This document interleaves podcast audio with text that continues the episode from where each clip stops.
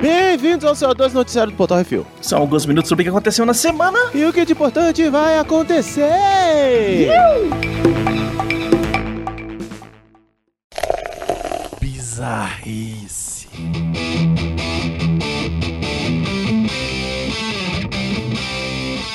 Pode parar com la putaria. Rio de Janeiro RJ. Esquece, esquece. Hum. Não se para uma putaria no Rio de Janeiro, porque o Rio de Janeiro já é a Revolve ao redor da putaria. É, ele vive pela putaria. Vamos lá. É, uhum. Ministério da Justiça aparentemente decidiu que o mais importante nesse momento é fiscalizar os lanches da população. Um novo sucesso vem se espalhando no Brasil. O crepe recheado em formato de genitália. Aham. Ah, ah, é isso mesmo. É. Crepes no formato de rolas e pepecas agora foram proibidos. Cinco estabelecimentos foram notificados e lá putaria no Rio de Janeiro, que putaria em Salvador, Achades Erotics Food em São Paulo e La Piroquita em Maringá.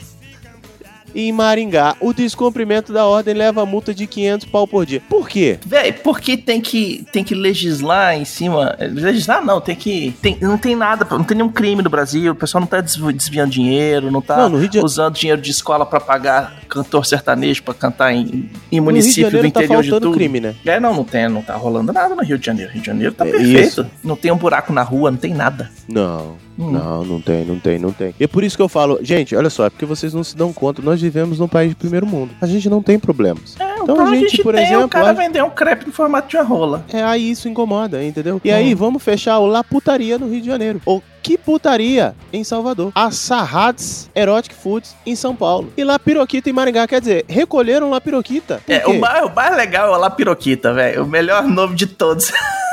Não, eu ainda tô aqui na dúvida entre o La Piroquita e o Assarrads. É. Que a Sarrads, né? A gente gosta da Sarrads. Hum.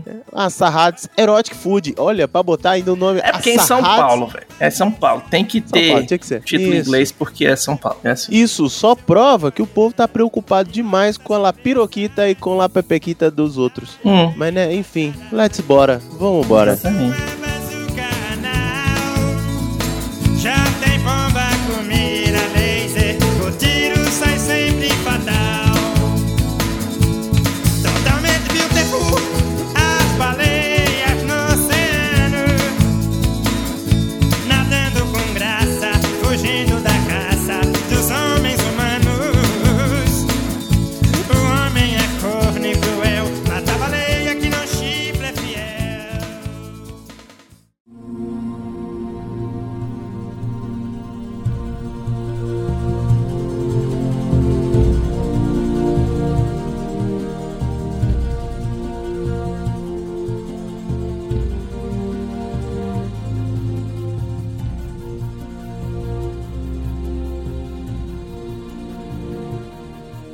Romani Itidomum, Inglaterra, Reino Unido. Uma mensagem obscena da época do Império Romano foi encontrada perto da muralha de Adriano, Hum. no norte da Inglaterra. A mensagem, que foi datada de cerca de 1700 anos atrás, consiste do desenho de uma rola e vários xingamentos. Diogo Braga, Uhum. você quer se explicar? Deve ser um ancestral dele. Descoberta por Dylan Herbert, enquanto fazia trabalho voluntário numa escavação, a mensagem só foi descoberta depois que lavaram a lama sobre a pedra. Além do pênis, as palavras secundius cacor estão gravadas. Traduzindo, seria secundinus, o defecador, ou segundo, o cagão, nos dias de hoje. Ah, então não é ofensa, né? Hum, Porque segundo o cagão é a ideia, né? Tipo, é até um, é um momento de reflexão. É porque em Roma o nome das, das pessoas era primeiro, segundo, né? Terceiro, Otávio é o oitavo. Ah, Então, segundo é o segundo. é o nome do sujeito. Segundo filho, Entendi. É verdade. Então, é isso aí, ó.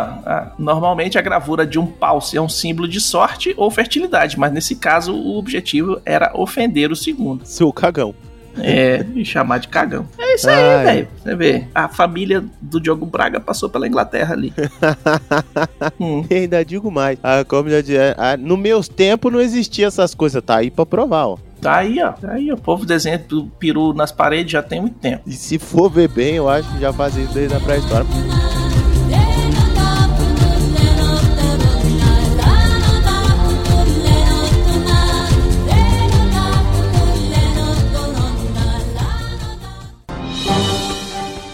Atenção ouvintes para o top 5 de bilheteria nacional e internacional.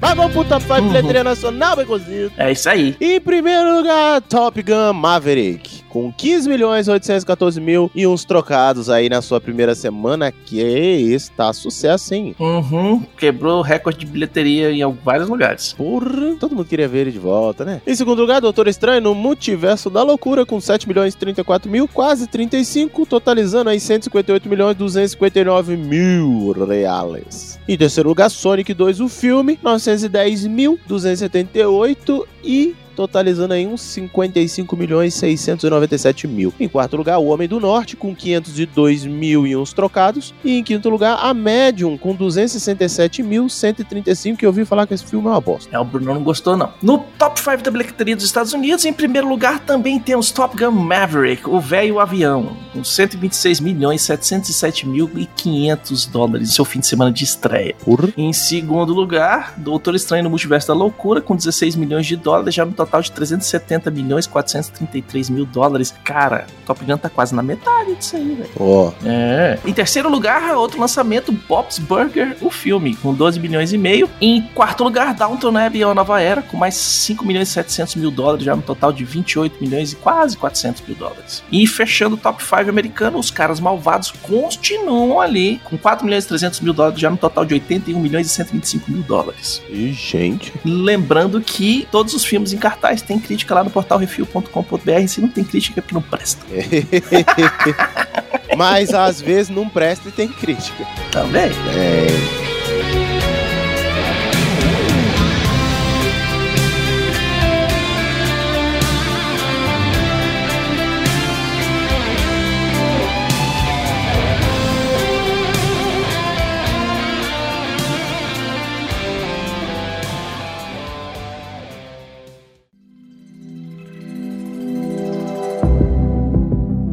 lá, vamos pra frente, baconzitos. E no top 3 Netflix séries. Ai, essa turminha do barulho se mete em altas confusões depois de encontrarem uma menina perdida no mato. Paradas estranhas. É isso aí. Saiu a quarta temporada e olhe lá. É. Série espanhola. O vovô piranha e vai atrás de justiça por sua neta vítima de traficante de drogas. Entrevias. E em terceiro lugar, um brilhante fugitivo se entrega à polícia para ajudar o FBI a resolver uma série de crimes. Lista negra. No top 3 do Netflix de séries, nós temos em primeiro lugar a humanidade americana tem que se virar nos 30 quando os talibã decidem arrepiar com o dia deles, o posto de combate. Em segundo lugar, Kevin Costner é um ladrão que rouba dos ricos e dá aos pobres, mas fica com uma taxinha de conveniência, o Robin Hood. E em terceiro lugar, um filme brasileiro, Lucas Neto finge ser criança em mais um filme censura livre, O Plano dos Vilões. Oh, meu Deus. Estão falando que vocês deixam as crianças assistir Netflix sem companhia dos pais? Dá nisso. Me arrepiei aqui, mas vamos lá. Top 5 HBO Max. Hum. Em primeiro lugar, Harry Potter sem Harry Potter 3. Dumbledore tem um irmão transante e ninguém sabia. Os segredos de Dumbledore. Esse spoiler foi foda, hein?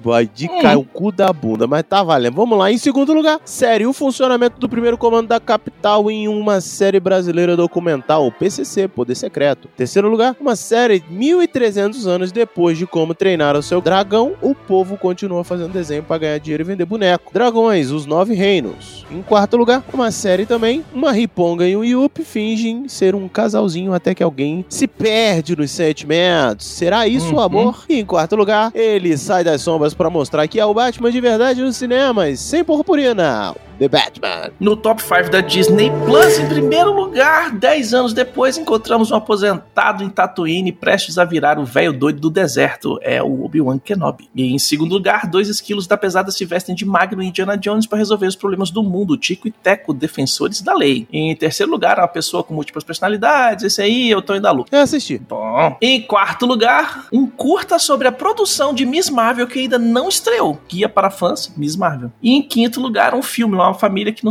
onde não se fala do Bruno é o encanto. Esse eu quero ver. Hum. Top 5 Prime Video. Série, a terceira temporada vem aí, o povo tá vendo as que passaram, The Boys. Segundo lugar, um casal de velhinhos esconde um portal para outro planeta debaixo do seu quintal, Night Sky. Terceiro lugar, a lua tá caindo e a humanidade tem que se virar nos 30, Moonfall. Em quarto lugar, uma série, um militar aposentado se mete em altas enrascadas depois de ser preso por um assassinato que não cometeu, Richard. E em quinto lugar, uma série, incrivelmente não é sobre o cara que inventou a furadeira, Bosch Legacy. Não, não é? É. O legado Bosch. É É o verdade. legado do Bosch, velho. É furadeira, é parafusadeira, é tudo, é isso velho. mesmo. Uhum. Maquita. Se bem que Maquita é da Maquita, né? Tanto que a gente já fala. Makita é o, é o concorrente. É o concorrente. É o vilão dessa série. É o vilão. e o filho do Bosch, Hum. qual que é, né? É a Skill. Let's bora.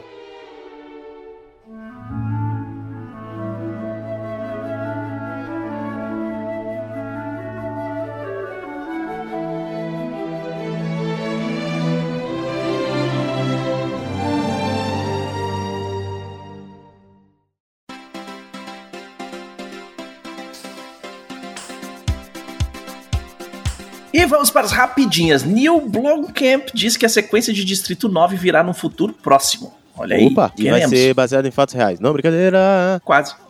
Produção de Furiosa tem início com Anya Taylor-Joy no papel principal. Uhum.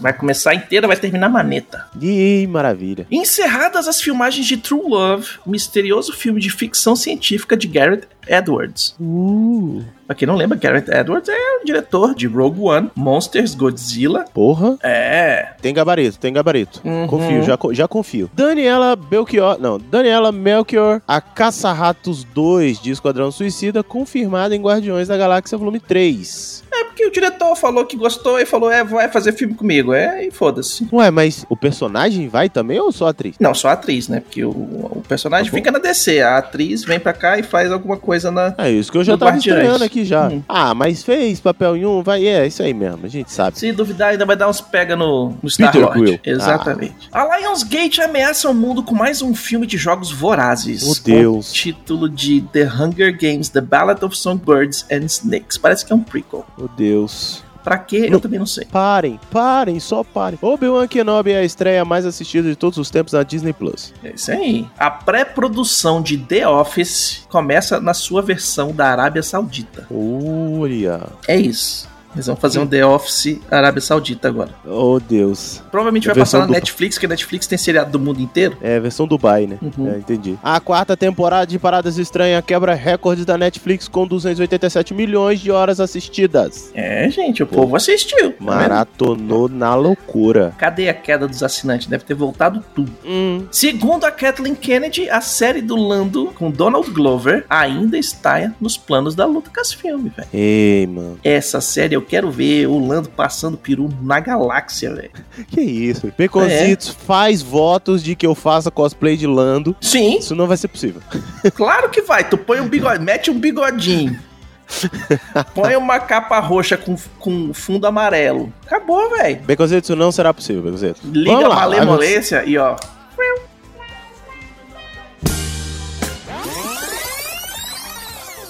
Segue pra frente, segue pra frente. Ainda falava pior, pinta as mulheres uma de verde e outra de rosa. tá aí o teu cosplay pra CCXP, malandro, mando. É, né? Vamos ver, vamos ver. Saiu o trailer de Pinóquio dirigido por Robert Zemeckis. Eu não assisti, mas em Zemeckis We Trust. Não deu tempo, velho. Eu não, eu não sei o que dizer. Mais um filme do Pinóquio da Disney, dirigido por um diretor pica. Só que não é o único filme do Pinóquio que vai sair esse ano, viu? Oxi. Então se liguem-se. É porque Pinóquio já caiu no domínio público há muito tempo, né? Ih, Não. se lascaram.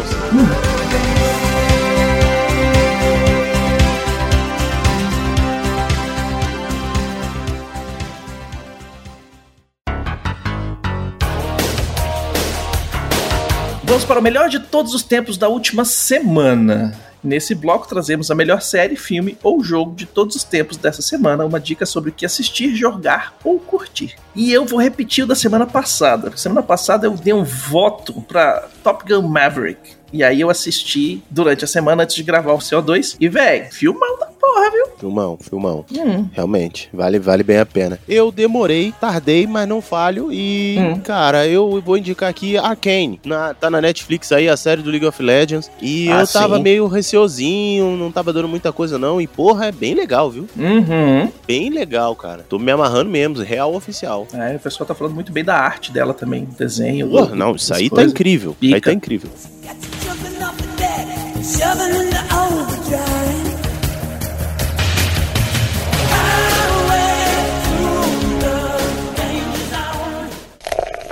E-mails.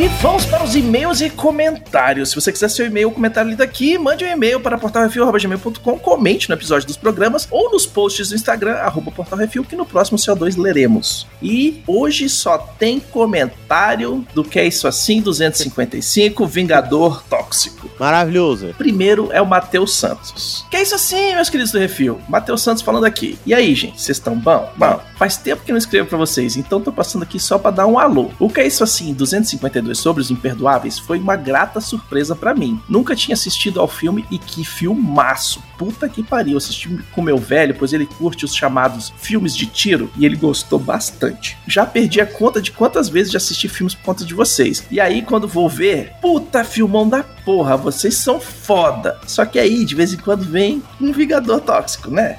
Porra, aí vocês estão querendo me fuder. Olha, se tiver depiladinho. Puta que pariu, que diabo da casa do caralho do raio que o parto do filho da puta da minha hemorroida do cu do babuíno dos quidos de inferno de filme ruim da porra é esse. Que isso? que isso? Vocês não valem nada. Eu sentia dores de parto pra cada minuto desse filme enquanto assistia. Mas, pelo menos o cast ficou divertido e eu ganhei um pouco mais de uma hora de risadas espontâneas. E nisso vocês são bons. Depois dessa pérola banhada a lixo tóxico, acho que a gente, entre parênteses, eu, merece um cast sobre um filme, filmaço de verdade, hein? E minha indicação, se me permitem, é Os Bons Companheiros, para aproveitar e fazer aquela homenagem ao ator Rei Liotta que nos deixou. Além do que, esse sim é um filmão da porra. É claro que só uma sugestão, gente. Apesar dos palavrões, eu curti o filme sim. É divertido e não se leva a sério em nenhum momento. Não dá pra levar a sério. É assistir e cair na rezada de tanta bizarrice que tem nesse filme. Por favor, façam mais. Era só isso, pessoal. Agradeço imensamente a vocês pelo portal Refil existir e me proporcionar momentos de descontração, reflexão e risadas. Bom, isso é tudo, pessoal. Com um forte abraço a todos, vida longa e próspera e, como sempre, cuidado com tafetá. De nada, de nada, querido, de nada. Estamos aqui pra servirmos bem, vai servir sempre. É isso Você aí. também gostou, só não quer assumir. Fala a verdade. Ei, você riu? Já valeu. Pronto, e vem um comentário do Valdir. Lindão, eu não sei o porquê vocês reclamam tanto no começo desse programa, pois só riram do começo ao final, porque é o que sobe. Você já viu brasileiro fudido não rir da desgraça? Não tem como, querido. Já tá na merda, abraço capeta. É o bom e velho disclaimer. Primeiro a gente fala, ó, o filme é uma bosta. Depois a gente fala, a gente vai no. É isso. As pessoas precisam entender a genialidade da troma. Tá bom, né? Não Uhum. é que não se deve levar a sério. Ah, os filmes não são feitos seriamente porque quem assiste deveria achar isso sério. Tá bom? O negócio é se divertir. O filme tem putaria cine privê, lições de moral, tem amor, tem natureza, tem comédia, cega que curte gato mia. Essa não dá pra defender realmente. Uma série de elementos que provavelmente o remake vai cagar em cima em pró de um realismo artificial e superficial. Isso é verdade. É. Que venham mais programas com filmes da tromba. Da troma, quer dizer, abraços do Melka. Valdir, você conhece o Melka? O Rafael Beraldo Dourado mandou aqui. O que eu deveria estar fazendo? Eu deveria estar trabalhando. O que eu estou fazendo? Trabalhando, mas com uma tela aberta pequenininha aqui do lado exibindo o Vingador Tóxico, legendado barra VHS hip. Tem um detalhe na trama da Troma que vocês esqueceram de citar, que é o fato do protagonista ter passado a vida inteira em contato com produtos tóxicos por causa da natureza do seu trabalho de faxineiro. É Uhum, verdade. uhum. O que faz com que não foi somente um incidente com um caminhão que causou a mutação, um artifício de roteiro que iriam usar futuramente no filme do Hulk de Ang Lee. Olha. Sobre ser ou não uma comédia, os barulhinhos da sonoplastia já indicam isso muito claramente. Sim. E as interpretações são, de fato, ímpar, pra dizer o mínimo. o parceiro do Bozo, aliás, parece o Stifler do American Pie. Caralho, velho. São vários flashes, mas só uma foto, porque afinal o som e a luz do flash é muito mais barato que a revelação, mesmo que só Polaroid. Tá certo. Verdade também. Verdade, Uhum. eu sou um coisa de verdade. Pra você ver como esse filme é bom. Ele é tão bom que inspirou o filme do Hulk do Ang Lee. Pois é. Então lutem. Lutem. Não, não, não tenho o que Uhum. dizer. O filme é bom e pronto. Muito obrigado aí, viu, Rafael? Realmente, se trabalhar com gente inteligente é outro nível, né? Cara Outros traz um 500. comentário desse. E vamos lá, Eduardo Ritalino. Fala, galera do Refil. Finalmente vocês tiraram um tempo para falar e valorizar uma das maiores obras-primas da sétima arte, que o que é O Vingador Tóxico. Um filme antológico que deu início ao- a esse maravilhoso estúdio independente chamado Tromba. Troma, pega isso aí, aí dentro. E digo que este filme, apesar de ser trash, tem muito valor como obra, não só por ser independente, mas por ter várias coisas realmente interessantes. Por exemplo, tetas. Não, brincadeira. Por exemplo, esse filme é usado até hoje como exemplo de como usar o princípio dramático conhecido como a arma de Chekhov. Qual é a arma Hum. de Chekhov? Não sei. E olha que eu sou ator, hein? Hum. Vou, vou rever o meu diploma. Os diretores desse filme conseguiram executar bem a ideia de que tudo que é mostrado com destaque tem uma importância no filme. Na cena da lanchonete é o maior exemplo disso. Que antes do assalto ocorrer, eles filmam todo o ambiente, mostram funcionários trabalhando, com a máquina de milkshake, a fritadeira, a decoração, mostram duas espadas na parede. E depois, tudo que é mostrado antes de ocorrer o assalto tem uma importância quando começa o conflito com o Vingador. Excelente uso da arma de. Ah, sim, entendi. Hum, expõe tudo pra depois não falar assim, ah, do cara tirou do cu. Não, tava ali na É parede. verdade, é, é, É. O que pra esse filme também não seria surpreendente se tirasse do, né? É. É. Sim, é, eu conhecia, eu só tinha esquecido esse termo, mas é, realmente é esse princípio do apresentar antes para É isso mesmo. É, tô falando. Os caras são foda. Os ouvintes aqui, eu vou Hum. sair desse programa e vou deixar espaço pra outro. Outro ponto interessante de observar é a relação monstro com a câmera. Desde o início, o Vingador Tóxico não tem medo de explorar o grotesco visualmente. Nem o diretor, né? Hum. O filme é grotesco em si. O que já fica claro quando os valentões da academia que perseguem Melvin estouram a cabeça de um menino andando de bicicleta na rua por diversão. Mesmo assim, inicialmente o plano evita o rosto da criatura, sempre procurando mostrar ele de costas ou de algum outro ângulo. Mesmo nesse universo tão livre de pudor, o protagonista ainda é uma aberração para a lente. Porém, conforme ele vai fazendo boas ações e tendo uma relação genuína com uma menina cega, o maior clichê possível no gênero de monstros, é verdade, vemos mais de seu rosto deformado. Daí pra frente, suas ações passam a valer muito mais do que a aparência. E por último, e para finalizar, queria dizer que acho maravilhoso o fato de que quando o Melvin vira o Vingador, mudam o ator para um cara mais alto e forte, e a voz dele foi toda dublada e mixada de forma errada, deixando ela mais alta que o restante do filme, dando um toque, um charme a mais no personagem. É isso por hoje, galera do Refil. Façam mais episódios de filmes assim. Pode deixar. Uhum. Achei um absurdo os convidados do programa desdenharem do filme, sendo que ele tem 70% de aprovação no Rotten Tomatoes. E eu não tô brincando. Fico feliz que a dupla